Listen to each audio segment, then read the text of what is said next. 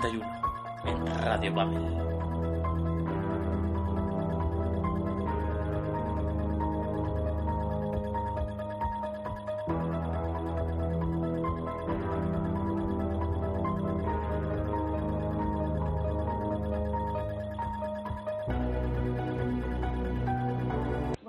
Cuando me morí, floté hasta el techo y pasé por un túnel. Llegué a un lugar repleto de paz, un lugar repleto de luz. Fue una sensación placentera, la paz que siempre he deseado. No oí nada. Vi la luz del sol y vi que había un jardín precioso.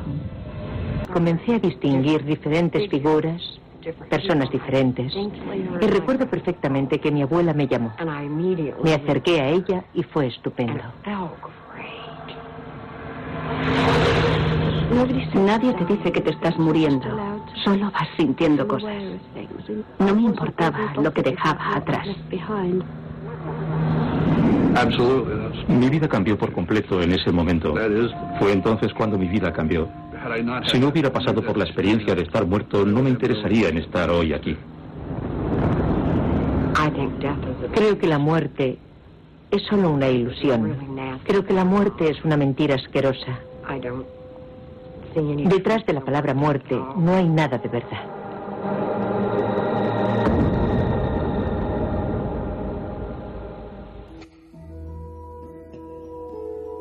¿Qué es la muerte? ¿Existe algo después de dejar este mundo? ¿Quién está ahí? ¿Al otro lado? Son preguntas que el ser humano se ha hecho desde el principio de los tiempos y que a día de hoy aún no podemos contestar. Sin embargo, gracias al avance de la ciencia y la medicina, muchas personas que han estado al borde de la muerte han podido regresar. Muchas de estas personas han experimentado la muerte al menos durante unos segundos una luz, un túnel, sensación de paz. Esta noche aquí, en Área 51, hablaremos de las experiencias cercanas a la muerte. Comenzamos.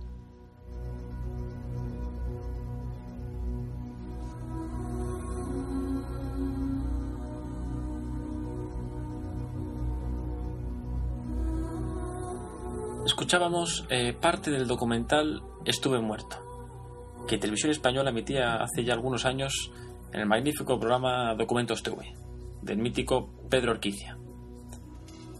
Noche tranquila esta en los estudios madrileños de Radio Babel. Antes de nada, si usted está muy sensibilizado con la muerte o simplemente le incomoda hablar de ello, no se preocupe, porque es probable que, tras lo que escuchen hoy acerca de esa fase de nuestra vida, cambie su percepción de la misma.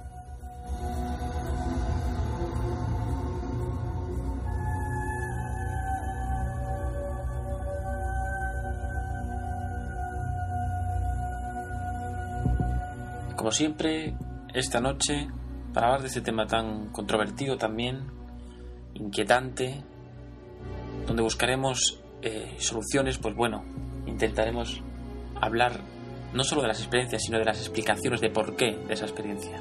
¿Por qué sucede todo esto? Pues para esto nos acompaña esta noche Marco Buenas noches, Mar. Buenas noches, queridos oyentes, y buenas noches a ti, José. Bueno, como tú bien has dicho, esta noche hablaremos de las experiencias de personas tan simples como nosotros, personas comunes, con vidas normales, pero que han vivido una experiencia tanto única. Ellos han podido comprobar qué es eso a lo que denominamos muerte, qué hay después de la vida, cómo la conocemos, y cómo se siente uno al despedirse de este mundo. Analizaremos estas experiencias, escucharemos varios testimonios y os narraremos historias sobrecogedoras y de alguna manera algo tranquilizadoras. Pero no solo analizaremos este fenómeno desde un punto de vista espiritual, sino que tendremos en el programa la opinión del doctor Fernando León, que nos explicará qué es la muerte desde un punto de vista científico y médico. Muy bien, Mar. Eh, hablaremos, ya hemos dicho, de fenómenos eh, cercanos a la muerte, contaremos experiencias, gente que lo ha vivido en primera persona, eh, gente que después de tener esa experiencia ha cambiado totalmente no solo su concepto sobre la muerte, sino su concepto sobre la vida, que es lo más importante. Y además trataremos también, como ha dicho Mar, con el doctor Fernando León, eh, un experto eh, en medicina familiar y en todo este tipo de casos, conoce bien el fenómeno y nos hablará un poco pues, de, la de, de experiencia desde un punto de vista, llamámoslo divino o espiritual, sino desde un punto de vista eh, más científico, más médico. Puede tener algún tipo de explicación científica estas experiencias, pueden explicarse desde el punto de vista médico. Todo esto trataremos en el programa de hoy y, y mucho más. También analizaremos después hablaremos ya en la segunda parte del programa, como la semana pasada, de experiencias cercanas, eh, experiencias perdón, paranormales de gente normal. Eh, contaremos una historia relacionada con este tipo de cosas y también no relacionada con experiencias cercanas a la muerte, pero sí con la muerte en sí. Una historia, dos historias, os lo aseguro, que serán que no nos dejarán indiferentes. Pero centrándonos ahora en el caso de experiencias cercanas a la muerte, vamos a intentar encontrar un poco el origen, ¿no? De dónde viene eh, todas estas eh, no, no, esta terminología más bien, no las experiencias que yo creo que han existido siempre, sino más bien la terminología. ¿Cuándo se empieza a ver de las experiencias cercanas a la muerte? Hace poco eh, veíamos en las pantallas de los cines, y ya he ido a verla, ya la he visto, una película magnífica. Hablamos de Más allá de la vida. Una película de Clint quizás el último ya, digamos, director clásico ¿no? que queda en Hollywood. Que la verdad, una película que nos ha sobrecogido. Una película que nos habla no solo de una experiencia cercana a la muerte, sino de qué hay más allá. Nos habla de es una especie de pues, historias paralelas ¿no? que se cruzan en alguien que tiene una experiencia, otra persona que tiene la capacidad de contactar con gente que está al otro lado. Bueno, una película fantástica.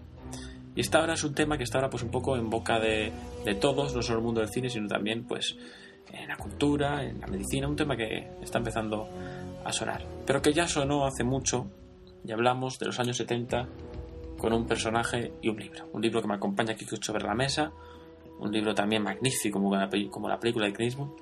Hablamos de, de vida después de la vida. Libro escrito por el doctor, por el psiquiatra eh, médico forense Raymond Moody. Un libro que significó un antes y un después, no solo en el estudio de este fenómeno, sino en el estudio de la muerte. ¿Qué hay más allá? Un libro que marcó a toda una generación, mediados de los 70, un bestseller mundial y que hoy todavía sigue vendiéndose con cifras récord. Un libro, os aseguro, después de haberlo leído varias veces, que ha cambiado por completo mi idea de la muerte, mi idea de, del más allá. No digo que ahora no tenga miedo a la muerte, pero sí que la voy a saber llevar de una manera diferente. Pero para hablar de este tema y más en concreto del origen de la experiencia cercanas a la muerte y de Raymond Moody su libro, nos va a presentar más un poco el tema, nos va a hablar de Moody, nos va a hablar de su libro y de, lo más importante, lo que cuenta su libro, que habla de las experiencias de diversas personas, pacientes que la han tenido, eh, pacientes de compañeros médicos suyos y que curiosamente coinciden en una serie de puntos que nos va a explicar Mar. Eh, Mar, nos explicas un poco a Moody y, y su libro, ¿no? Así es. Adelante. Bueno, en un principio las uh, experiencias cercanas a la muerte eran conocidas simplemente como historias o relatos de unos pocos locos que habían sufrido algún shock importante. Sin embargo, desde mediados de los años 70 todo cambió. En 1975 salió a la luz un libro que cambiaría toda una generación y que significó el comienzo del estudio de lo que conocemos como experiencias cercanas a la muerte. Aquel libro, como bien has dicho tú, José, se llama Vida después de la vida. Su autor, Raymond Moody, estudió filosofía y se licenció en la Universidad de Virginia, donde obtuvo un MBA en 1966, un máster en 1967 y un doctorado en 1969 en dicha especialidad. También obtuvo un doctorado en psicología en la West Georgia College, donde más tarde sería profesor. En 1976 le concedieron el doctorado en el Medical College de Georgia. En 1998, Moody fue designado Chair in Consciousness Studies en la Universidad de Nevada, Las Vegas. Tras obtener su doctorado, Moody trabajó como psiquiatra forense en el Hospital Estatal de Máxima Seguridad de Georgia. Moody, en su libro concluyó que hay varias experiencias comunes en la mayoría de la gente que ha tenido una ECM o experiencia cercana a la muerte. Estas son sonidos audibles tales como un zumbido, una sensación de paz y sin dolor, tener una experiencia extracorporal, o sea, una sensación de como salir fuera del cuerpo, una inefabilidad, una sensación de no poder explicar con palabras algunas de las cosas que sintieron, algo que no se podía explicar con palabras comunes que usamos en el mundo de hoy. Una sensación de, de viajar por un túnel, un sentimiento de ascensión al cielo, ver gente, a menudo parientes ya fallecidos, gente muy cercana y muy querida, encontrarse con un ser espiritual como Dios, ver una reversión de su vida, una sensación de aversión con la idea de volver a la vida.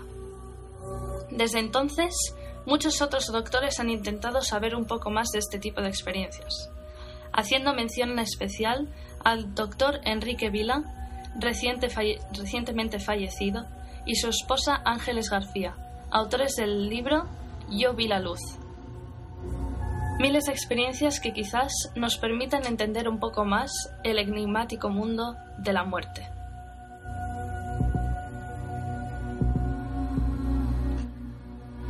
Así es, amigos. La muerte. Raymond Moody, en su famoso libro del que nos habla Mar ahora, Vida después de la vida, marcó un hito.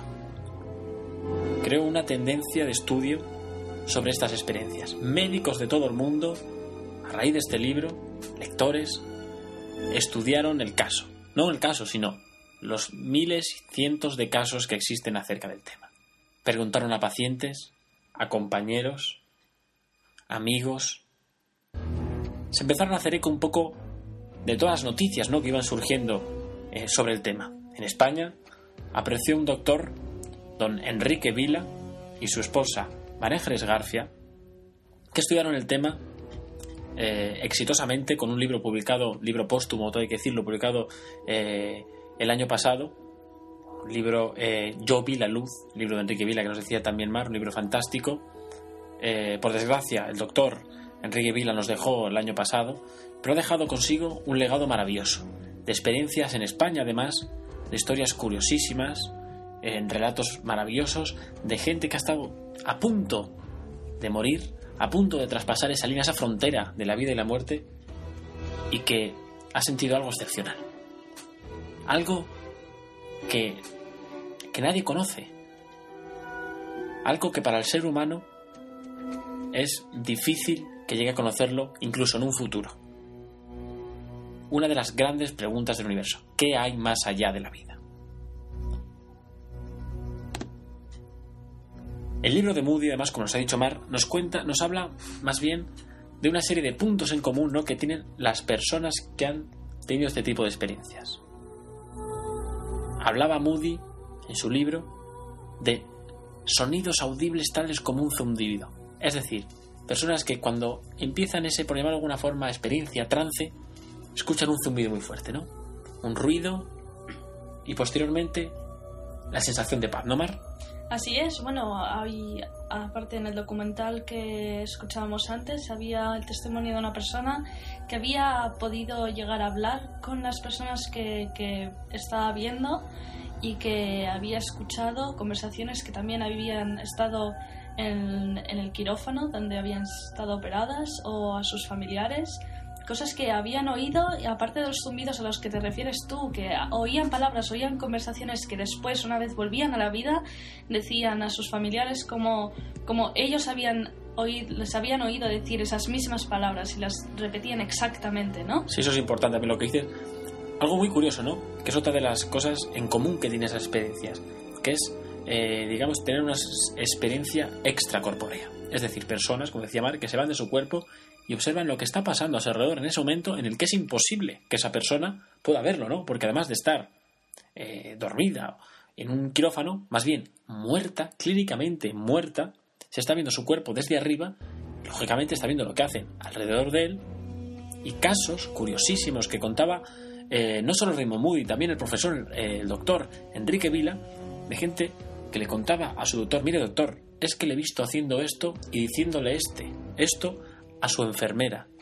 Y así era, lo corroboraba el, propio doctor. Y después, eh, en la sección experiencias de paranormales de gente normal, escucharemos una experiencia sobre esto maravillosa. Una experiencia que podrán escuchar, que hablan de un caso muy particular, muy curioso dentro de este mundo, en el que se produce además una sensación extracorpórea y le cuenta al, una chica, la operada, le cuenta al, cirujano lo que estaba diciendo en ese momento, bueno, curiosísimo. Pero hay más puntos en común.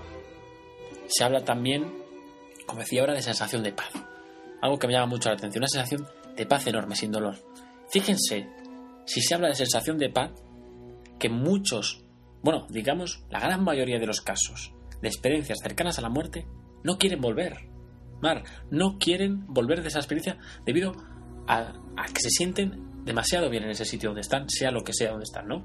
Así es, habían testimonios diciendo que, que la sensación de paz era tan inmensa que, que, lo que dejaban detrás no les era un problema, porque no, no les producía ningún tipo de tristeza, sino que era una sensación de, de plenitud sin ningún tipo de dolor. Gente incluso, Mar, con hijos, ¿no? Gente que dejaba hijos y que aún así no sentía necesidad de volver, ¿no? Exacto, y simplemente que luego al volver tenían, tenían toda la tristeza de la familia, igual los problemas de, corporales de, de, debido a alguna enfermedad, a la operación a la que, por la que iban, debido a que lo acababan de reanimar y no era la sensación, habían, habían desgracias en el mundo y la sensación de paz era incomparable a cualquier otro sentimiento que habían sentido en, en este mundo, en el, mundo terrenal. Esa sensación que dices, esa palabra, incomparable.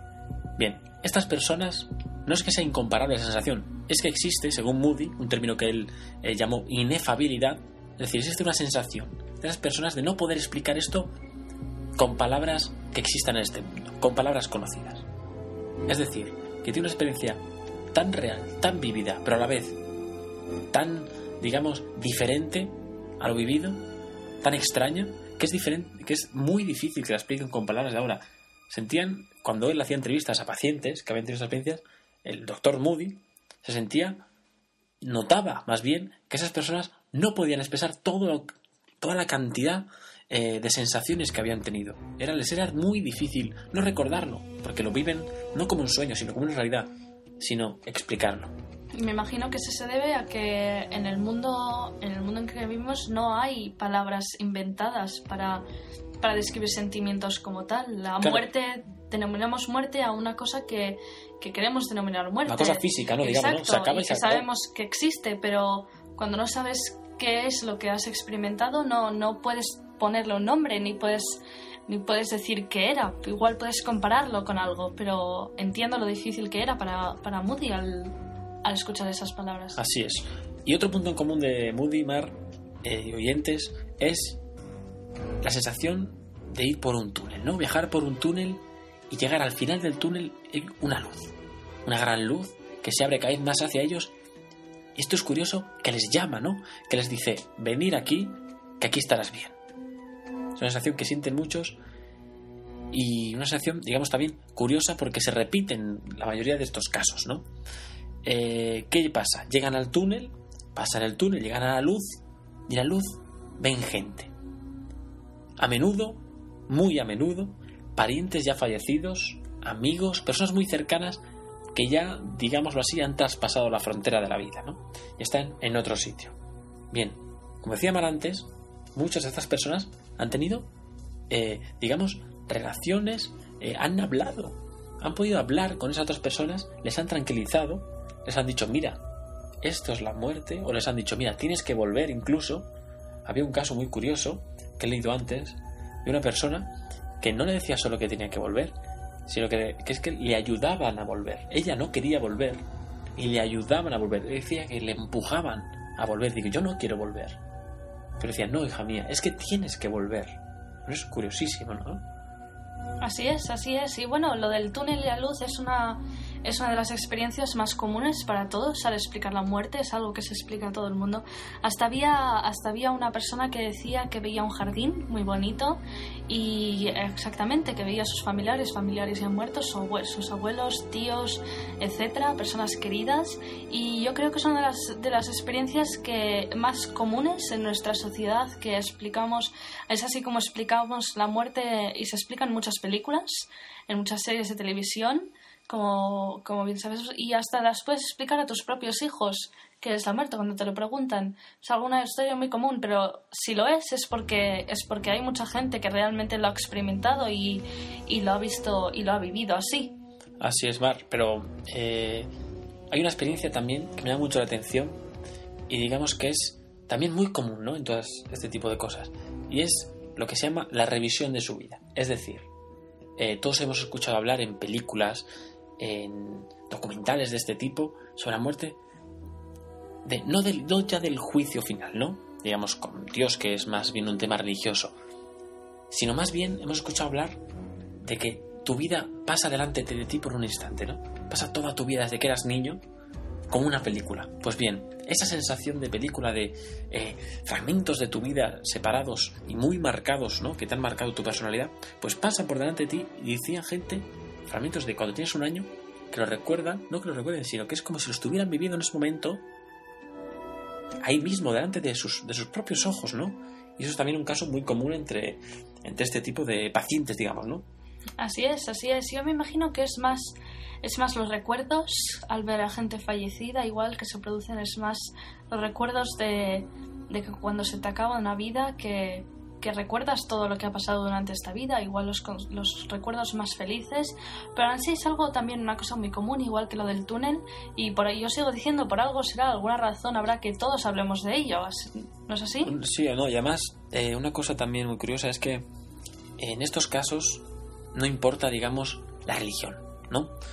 No importa eh, la ideología de la persona, es decir, en entrevistas a gente musulmana, a gente cristiana, a gente eh, hindú, budista. Da lo mismo, todos los casos tienden a tener el mismo tipo de experiencias, eh, una serie de puntos en común que se mantienen a pesar de la diferencia de religiones y a pesar del conocimiento, digamos, con más que conocimiento, del pensamiento que tiene cada religión acerca de la muerte, ¿no?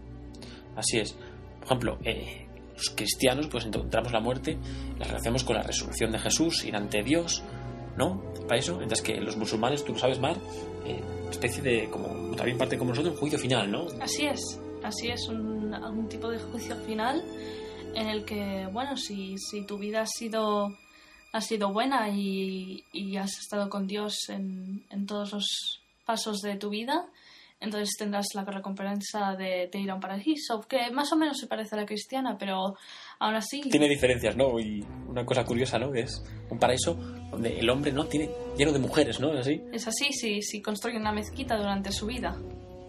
bueno. Así es. O sea, si construyes una mezquita durante tu vida, eh, vas a un paraíso lleno de mujeres. Habrá que construir mezquitas, ¿no? Así Dando un poco de, de, humor a este programa de hoy que hablamos de la muerte. No, pero como decía Mar, sí, eh, musulmanes, eh, cristianos, religiones diferentes, ¿no? Que al fin y al cabo tienen una misma experiencia y eso, desde mi punto de vista, da mucho que pensar. Pero no solo esta noche, aquí en Área 51, recuerda, estás en Radio Babel, vamos a hablar de, digamos, de la experiencia cercana a la muerte desde un punto de vista, me gusta decir a mí, divino, ¿no? Espiritual. Vamos a tratar también y va a aparecer aquí. En unos minutos vamos a contactar con un médico, con un doctor, con el doctor Fernando León. Nos va a explicar un poco, digamos, su punto de vista eh, más científico, ¿no? Una eh, experiencia cercana a la muerte desde la visión de un médico.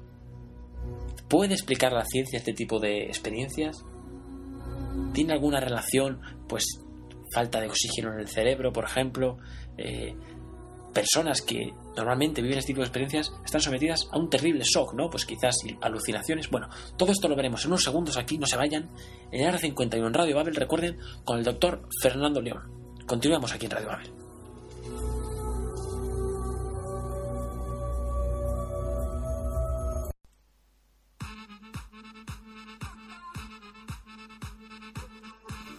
Panorama Fútbol Pablo Riesgo os invita a conocer la web de análisis, reflexión y opinión de fútbol nacional e internacional. Visita www.panoramafutbol.es. El programa de fútbol en Radio Babel. José Antonio Vega, Alex Azcona y un amplio elenco de colaboradores os acercarán cada viernes de 4 a 6 de la tarde dos horas de actualidad, tertulia y muchas cosas más en Radio Babel.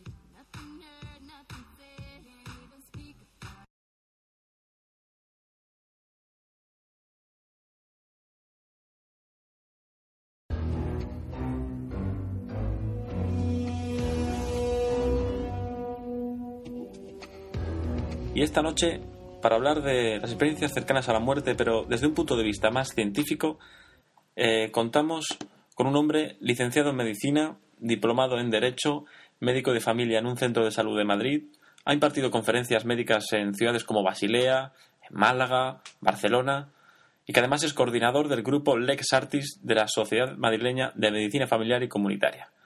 Doctor Fernando León, buenas noches. Hola, buenas noches. Eh, antes de nada, es un placer para nosotros que estés aquí, un auténtico honor. Muchas gracias. Eh, Fernando, mm, ¿qué es exactamente la muerte a nivel médico?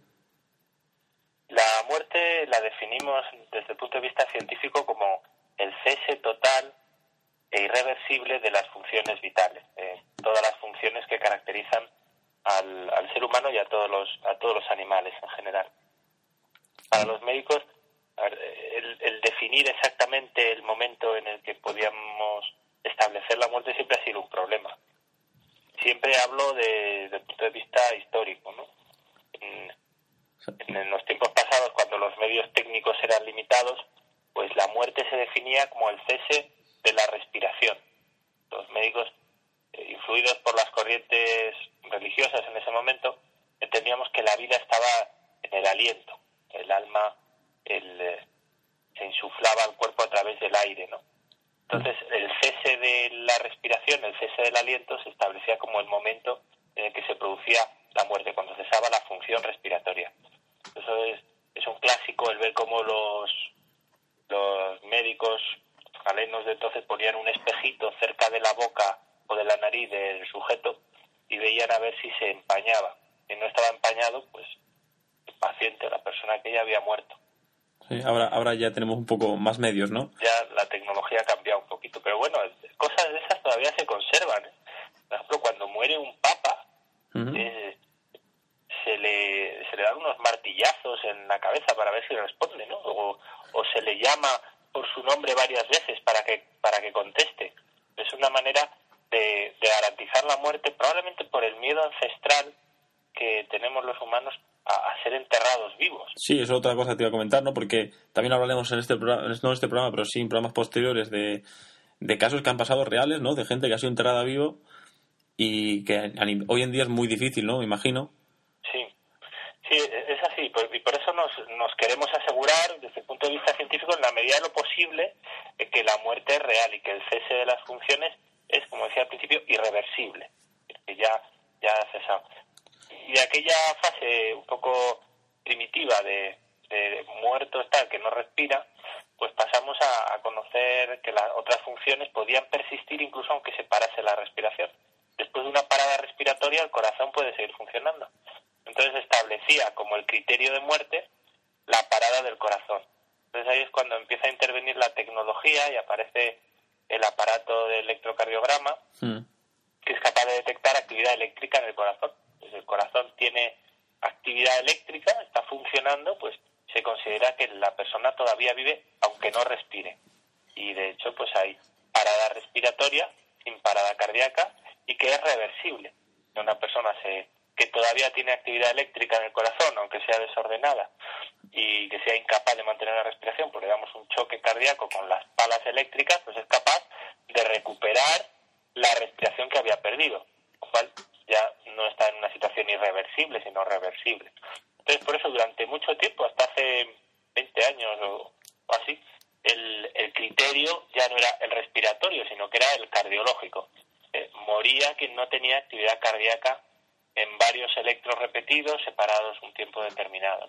Pues eh, aquí eh, en el programa hemos estado hablando de experiencias cercanas a la muerte, es decir, personas que han sufrido, por ejemplo, un paro cardíaco, estaban clínicamente muertas y durante ese periodo han visto, han sentido, han tenido una experiencia, digamos, llamémonos paranormal, ¿no? Porque no desconocemos las causas, ¿no? Y cómo ha podido ocurrir. Sí, eso seguramente se produce porque todavía hay actividad cerebral. Es decir, que hemos visto que la parada respiratoria puede permitir que siga habiendo actividad cardíaca, luego puede haber parada respiratoria y parada cardíaca y aún, aún así que todavía exista actividad cerebral.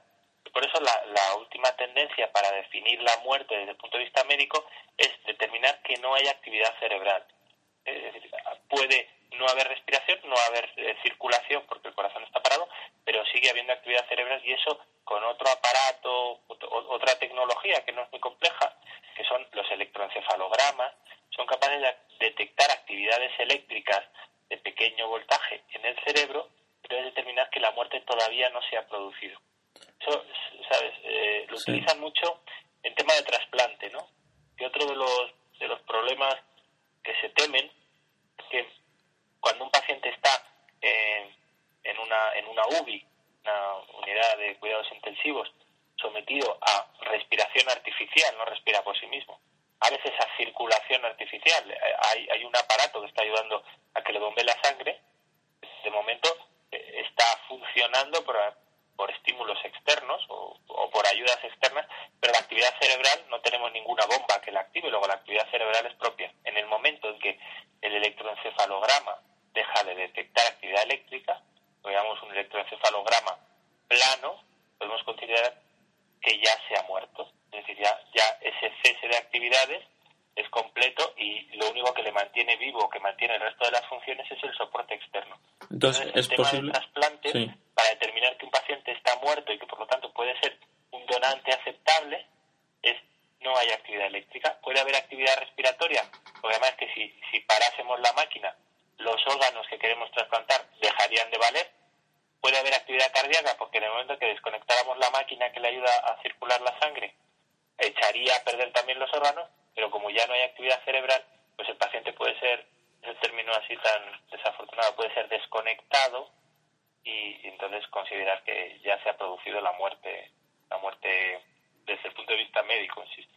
Entonces, es posible que, por ejemplo, una persona que sufre un paro cardíaco en el momento de la reanimación, es posible que esa persona eh, todavía pueda sentir algo, pueda, aunque le estén reanimando, pues supuestamente está muerto y están reanimando, intentando eh, volver a la vida, puede, aún su actividad cerebral le permite eh, todavía tener algún tipo de experiencia.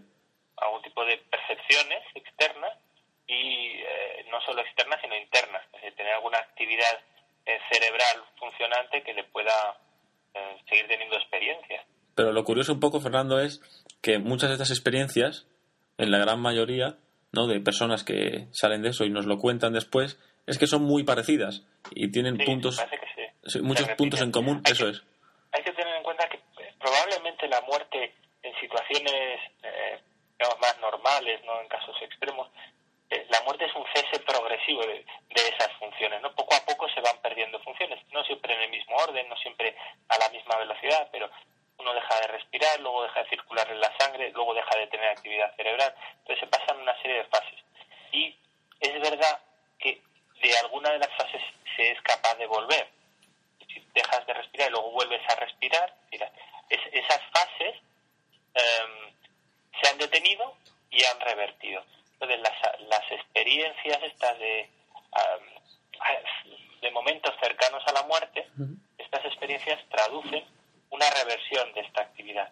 Y se pueden explicar desde el punto de vista médico en que hay algún tipo de actividad que todavía no ha cesado. ¿no? Eh, el hecho de que sean reproducibles, el hecho de que sean similares unas a otras, significa que seguramente el proceso o las fases que hay progresivas hasta que se produce la muerte completamente eh, son comunes hasta cierto punto, ¿no? Y sobre todo en estos casos en los que hay reversión. Mm. Cuando un se da un caso de una, una catástrofe vital, pues un accidente gravísimo, pues no lo podemos saber porque nadie vuelve de esa situación, ¿no? Pero estas personas que son capaces de volver, pues son unos poquitos casos. En los cuales se detiene el proceso y se retrotrae, no muy tarde, porque conocemos las experiencias cercanas a la muerte de gente que ha estado unos minutos, no que hayan estado tiempos más largos, y en general procesos que son reversibles, procesos en que la gravedad del paciente pues no es muy grande porque ha sido capaz de volver para atrás. Una de las características, Fernando, de estas experiencias es muchas veces una sensación eh, extracorpórea, es decir, personas que se van de su cuerpo, ¿no? Por decirlo de una manera, y eso explican, y pueden ver desde arriba eh, lo que está sucediendo, por ejemplo, en el quirófano. Entonces, esto se sabe que, por ejemplo, con algunas eh, determinadas sustancias puede producirse este efecto en un ser humano. Pero hay muchos casos en los que esa persona explica lo que ha pasado en el quirófano y coincide con muchas veces con la realidad, se ha verificado por el propio médico. ¿Puede tener algún tipo de explicación esto, por ejemplo, en, qué sé yo, en la anestesia, por ejemplo, o en los fármacos utilizados? Sí, eh, sí hay unas teorías que, por analogía, eh, intentando ver en qué situaciones se producen las mismas sensaciones, una de ellas es la anestesia con algunos productos anestésicos, eh, intentan establecer esos paralelismos y dicen, bueno, pues quizás durante estas experiencias cercanas a la muerte, el cuerpo empieza a segregar una sustancia, pues una endorfina. Las endorfinas son sustancias que producen una sensación de placer. Entonces, mm. quizás eh, las personas que viven estas experiencias eh, relatan sensaciones de paz. sí, es común también la paz. Claro, y, y, esto puede ser porque se produzca una liberación de endorfina que reproduce esos síntomas. Eh, a lo mejor en las situaciones en las que deja de llegar oxígeno al cerebro, el cerebro empieza a segregar esas hormonas, digo a lo mejor porque son hipótesis que no están comprobadas. Han hecho experimentos y no han conseguido reproducir estas mismas situaciones. ¿no? Otras hipótesis son la serotonina, que es también un neurotransmisor presente en el cerebro, que se eh, postulan que se pueda estar liberando cantidades de serotonina y la serotonina a altas dosis en el cuerpo produce sensaciones de disociación. Disociación, como que como de, de, dos, de dos individuos, como verte desde fuera. Sí, Las sensaciones que en psiquiatría se llaman de despersonalización. son, experiencias que se conocen, por ejemplo, en el, en el campo de, de la psiquiatría con, con determinadas neurosis, situaciones de estrés, de alguna manera intolerables para el sujeto, ¿no? Por ejemplo, el estrés postraumático después de una guerra un atentado, el, la persona que está sometida a eso es capaz de, tener una actitud correcta y de tener una, una actitud que de alguna manera le, le, resulta útil y le salva de la situación, porque el cerebro es, eh, eh, le, sitúa en, una situación ajena a sí mismo mm. y se producen unos efectos de despersonalización. Bueno, pues hay hipótesis que hacen ese paralelismo. Dicen, quizás durante las experiencias cercanas a la muerte se produce una segregación de las mismas sustancias entonces, para prevenir el daño que produce esa sensación tan traumática, el, el, cerebro se defiende produciendo esta sensación de, despersonalización. Esto le está pasando a otro. Sí. Para comprobar esto, he leído que se hicieron experimentos muy curiosos en, en determinadas salas de reanimación, donde, claro, en una sala de reanimación donde van a dar masaje cardíaco a alguien que está en esta situación extrema, es más fácil que se den situaciones de resucitación o de recuperación. ¿no? Les pusieron un cuadro con el dibujo vuelto hacia arriba. De tal manera que si alguien de verdad saliera del cuerpo y lo viera desde arriba, vería el dibujo. Mientras que si alguien que estuviera en la camilla mirando hacia arriba solo vería la parte posterior del cuadro. Pues nadie fue capaz de definir de estas poquitas personas que se recuperaron y que contaron la experiencia de salir de sí mismos, nadie fue capaz de, decir qué había en el anverso del cuadro. Luego seguramente será más una sensación que un viaje real. Sí, más una, una percepción, ¿no? Esto es, sí. Pues en unos minutos eh, vamos a tratar aquí en el programa una historia que, que he escuchado y que, que me ha sobrecogido y es porque es un caso muy curioso, es un caso eh, diferente, digamos, porque aquí estamos hablando, pues eso, de actividad cerebral, que si aún existe, pues puede eh, haber algún tipo de percepción, como hemos hablado ahora. Pues bien, en este caso, eh, el paciente, en este caso la paciente, lo que le pasa es que lleva a cabo una operación en la que mm, sus constantes vitales no existen, de una manera, existiría en, como era antes, encefalograma plano, ¿no? Digamos. Y entonces se produce la operación sobre un aneurisma en el cerebro y con los médicos allí, esta persona reconoce haber tenido este tipo de experiencias con los puntos comunes de los que hemos hablado en el programa, ¿no? Y que también nos has explicado tú de salir del cuerpo y demás. El problema es que los propios médicos reconocen que se produce en un estado en el que es imposible, porque no hay ningún tipo de actividad ni cerebral, ni cardíaca, ni de ningún tipo. Entonces, no sé si esto puede tener algún tipo de explicación, si también... Bueno, para esto también todos son hipótesis, lógicamente, porque no nadie va a experimentar de forma voluntaria estas, estas experiencias, ¿no? Que hay alguna película que aborda el tema, hmm. pero eh, no, no, hay, no, puede haber experimentos reales.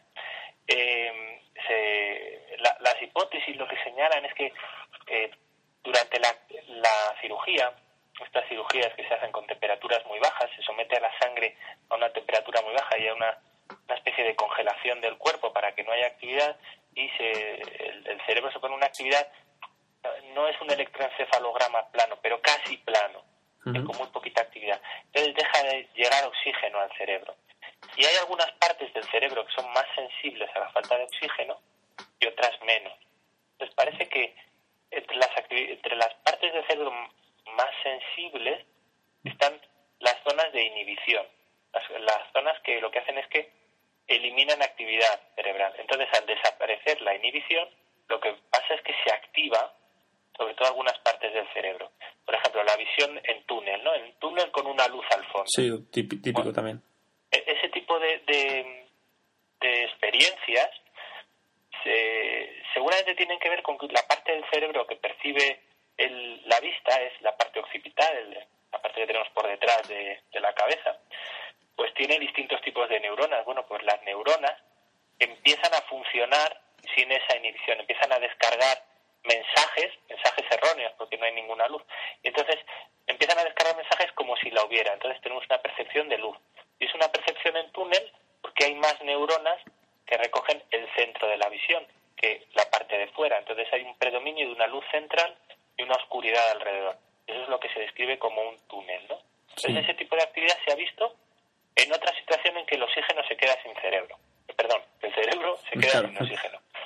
Que es en las situaciones en las que un piloto de aviación, un tipo naturalmente sano, equilibrado y que probablemente de los, de los físicamente mejor preparados, pues se somete a unas aceleraciones muy grandes, por ejemplo, cuando hace una, una velocidad superior a la, del, a la del sonido en un reactor, o cuando pica en el, el avión en determinadas direcciones, deja de regarle oxígeno al cerebro y entonces empieza a tener las mismas sensaciones, o sea, los pilotos cuando terminan ese experimento describen la misma sensación de túnel periférico, luz en el interior.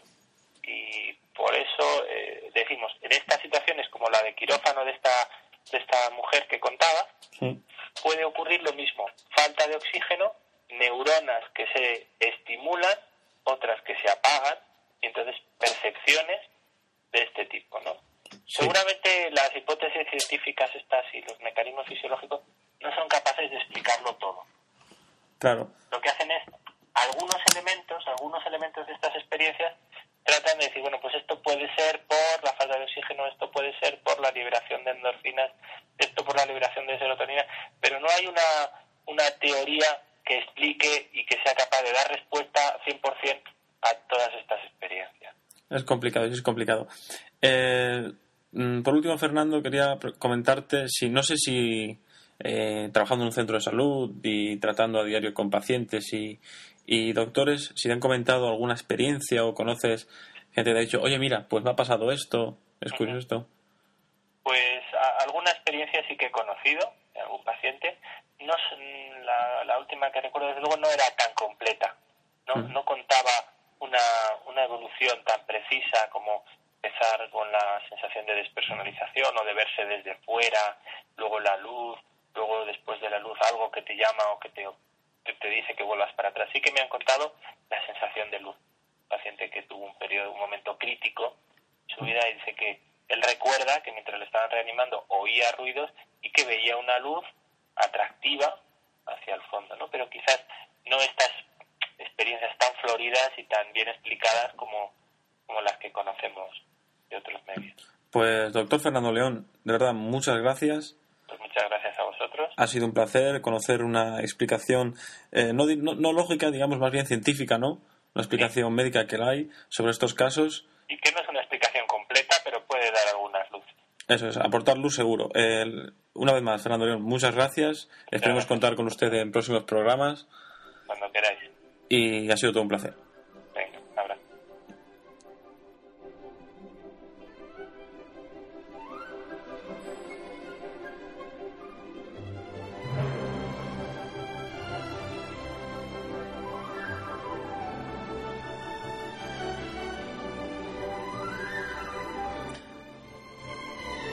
Pues ahí estaba el doctor Fernando León. Eh, nos ha dado una explicación científica, una explicación diferente a la que eh, de lo que hemos estado hablando aquí, un poco eh, menos espiritual, menos divino, una explicación, pues bueno, como decía el propio doctor al final, no es completa porque en esto ya sabemos el tema de la muerte es muy difícil tener una explicación clara, razonable y digamos definitiva, ¿no?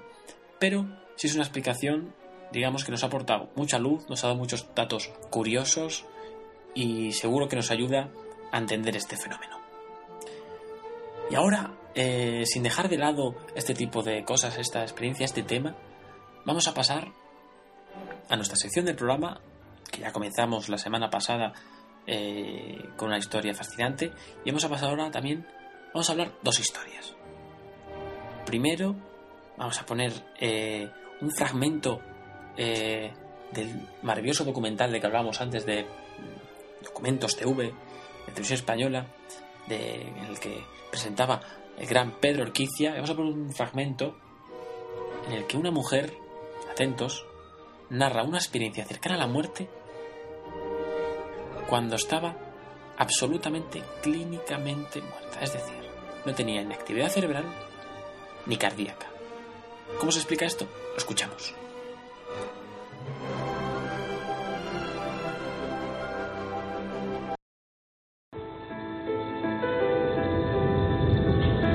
Pam se va a someter a una operación con circulación extracorpórea y paro cardíaco.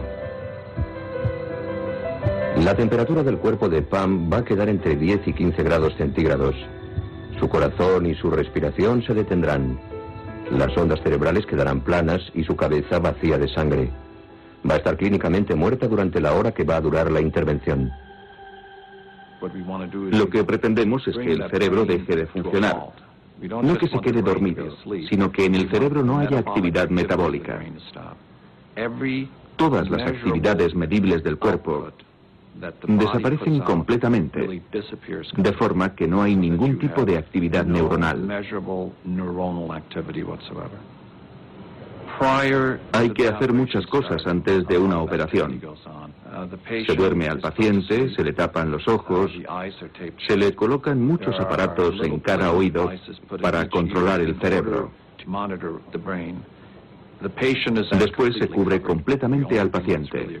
Lo único que queda expuesto es la zona de la cabeza en la que vamos a trabajar. No recuerdo el quirófano. No recuerdo haber visto al doctor Spettler. Sé que había alguien conmigo. Uno de sus colaboradores estaba conmigo. Pero después no recuerdo nada más. No me acuerdo absolutamente de nada, hasta que oí ese ruido.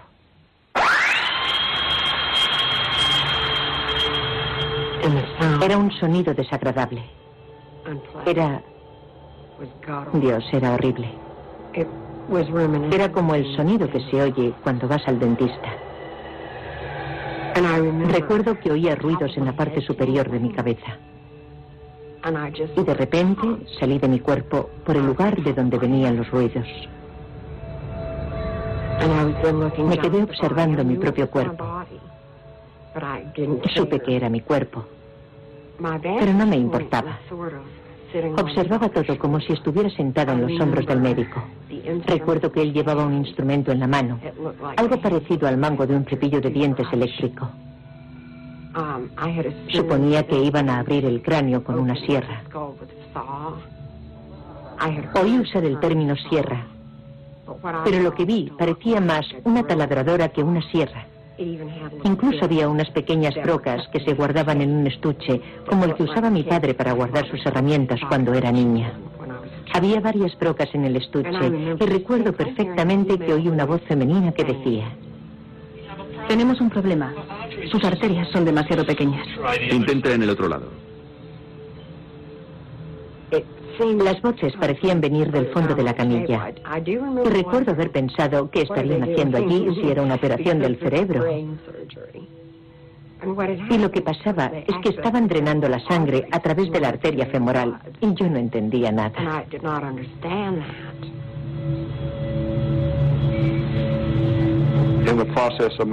Durante mi investigación entrevisté al doctor Spetzler. Al estudiar su informe sobre la operación, me di cuenta de que lo que ella había visto en su experiencia fuera del cuerpo correspondía exactamente con lo que había ocurrido. Ella vio la sierra para cortar huesos que estaban utilizando para abrir el cráneo. Yo mismo no tenía la menor idea de cómo era. Y ella lo describió como un cepillo de dientes eléctrico, algo que me pareció ridículo. Tuve que pedir una foto de una de estas sierras a Fort Worth, en Texas, para confirmar si lo que ella había descrito se correspondía o no con la realidad. Me sorprendí cuando vi la foto, porque se parecía bastante a un cepillo eléctrico. No creo que las observaciones que ella hizo pudieran estar basadas en lo que vivió en el quirófano. Era algo a lo que ella no tenía acceso. Porque, por ejemplo, la taladradora y los otros instrumentos están cubiertos, no están a la vista, están envueltos en sus fundas. Realmente no se abren hasta que el paciente está completamente dormido para mantener el entorno estéril. Ella también oyó una conversación durante la operación entre el doctor Spetzler y los cirujanos cardiovasculares que estaban abriendo las venas de sus piernas para conectarla a la máquina de circulación extracorpórea. Cuando la cirujana hizo una incisión en la ingle derecha, encontró que arterias y venas eran demasiado finas y que tenía que intentarlo en la izquierda. Entonces hubo un diálogo entre los médicos Pam recordaba perfectamente la conversación. En esa fase de la operación, en ese estado, nadie puede ni ver ni oír. Sentí una presencia. Me di la vuelta para verlo y entonces vi un punto de luz muy pequeño. Y la luz tiraba de mí. Tuve la sensación física de que tiraban de mí. Ya sé cómo debe sonar esto. Sin embargo, es verdad que tuve una sensación física como si estuviera subiendo deprisa una colina. Y me dirigí hacia la luz. Según me iba acercando a la luz, Comencé a distinguir diferentes figuras, personas diferentes, y recuerdo perfectamente que mi abuela me llamó. Ella tenía una voz muy especial, y yo me acerqué a ella y fue estupendo.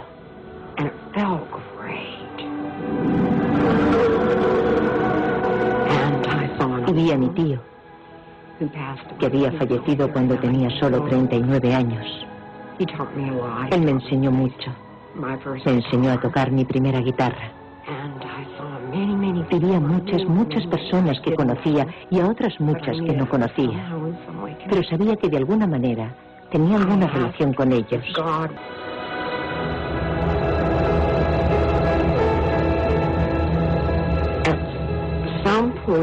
En algún momento, alguien me recordó que era hora de regresar. Por supuesto, yo ya había tomado la decisión de volver antes de tumbarme en la camilla. Pero ya sabe cómo son las cosas. Cuanto más tiempo estaba allí, más me gustaba. Y mi tío fue el que me devolvió a mi cuerpo.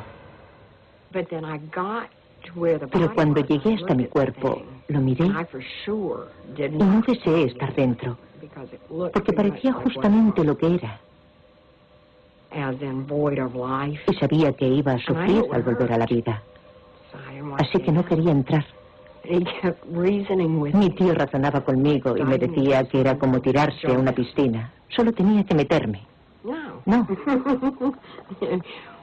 ¿Y qué hay de los niños? Sé que ellos van a estar bien. Cariño, tienes que marcharte. No. Y me empujó, me echó una mano. He tardado bastante, pero creo que ya estoy preparada para perdonarle. Y aterricé. Vi cómo mi cuerpo se sobresaltaba. Vi cómo lo hacía. Él me empujó y yo misma sentí luego ese sobresalto.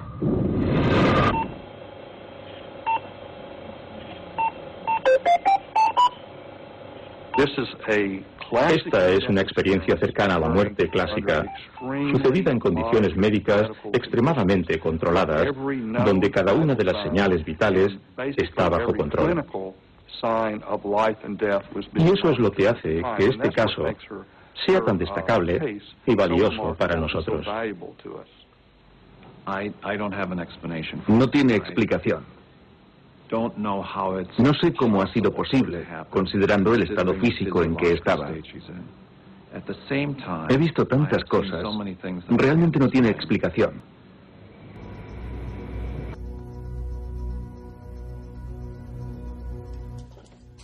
Ahí estaba, esta, esta experiencia increíble, ¿no?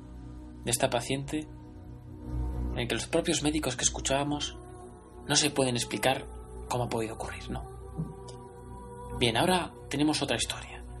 Una historia diferente, también relacionada con la muerte, pero no con una experiencia, digamos, como las que hemos vivido. Una experiencia cercana a la muerte, una ECM que se llama. Es una experiencia que me cuentan de primera mano, primerísima mano diría yo. Nos lo cuenta Mari Carmen, una mujer excepcional. Nos va a contar una historia que pasó hace mucho tiempo pero que jamás olvidará.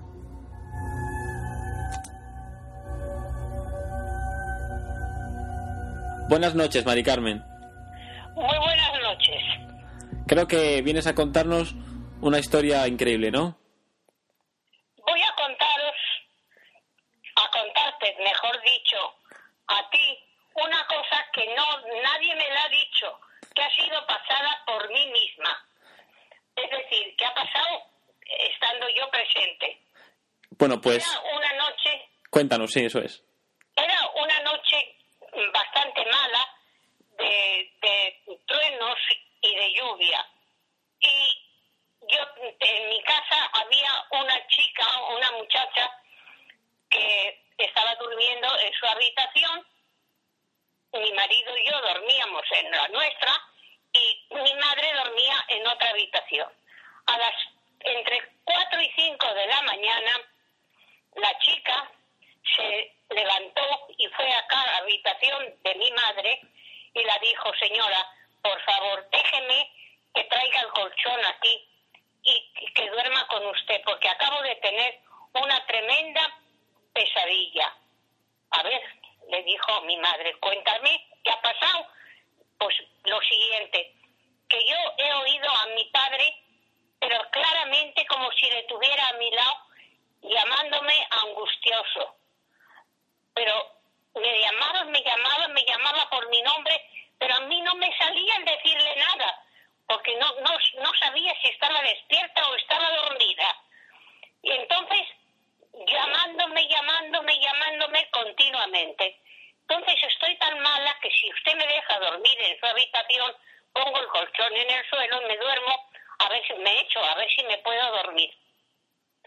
La chica hizo lo que dijo, vino allí y mi madre la dijo efectivamente, duerme tranquilamente, que estás aquí conmigo y ha sido una pesadilla que has tenido. Que no era que mi padre, que mi padre, que yo me llamaba, me llamaba angustioso.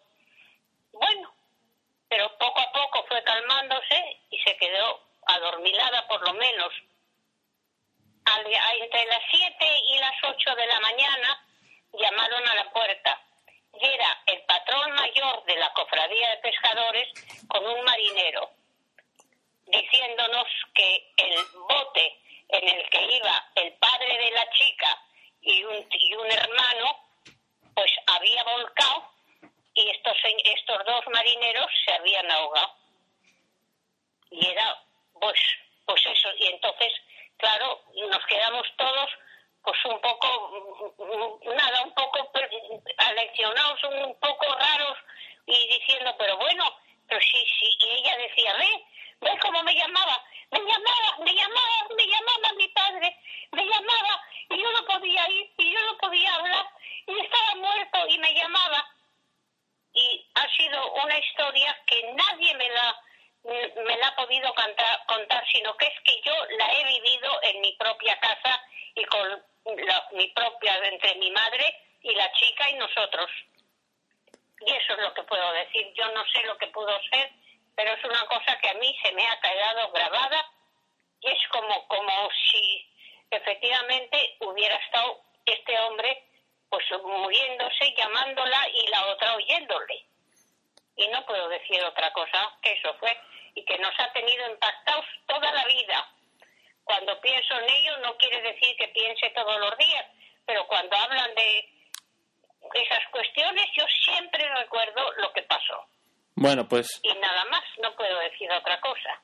Pues absolutamente, absolutamente increíble, Mari Carmen. De verdad, muchas gracias por haber participado aquí en Área 51. Y espero. Muchas gracias por haber participado en Área 51. Nada, nada. Gracias a vosotros, porque esto para mí, deciroslo, es un descanso. Gracias, Mari. Gracias a vosotros. Un abrazo, Mari Carmen. Igualmente.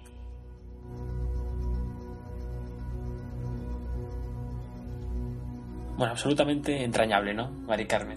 Así es, así es. Una mujer encantadora, una mujer excepcional y, con historias que merecen la pena escuchar. La verdad que sí. Y con esta historia nos despedimos esta noche. Aquí termina el 51 en Radio Babel. Espero que esta reflexión que hemos hecho hoy sobre un tema tabú, digamos, ¿no? Un tema oculto como es la muerte, les haya ayudado a comprenderla. Pero si esto es demasiado difícil, que de verdad que lo es, les haya ayudado por lo menos a sobrellevarla. Buenas noches a todos, oyentes. Buenas noches, Mar. Buenas noches, José, y a vosotros también, oyentes. Un placer. Nos vemos aquí la semana que viene en Radio Babel. Recuerda, esto es Área 51. Hasta el sábado.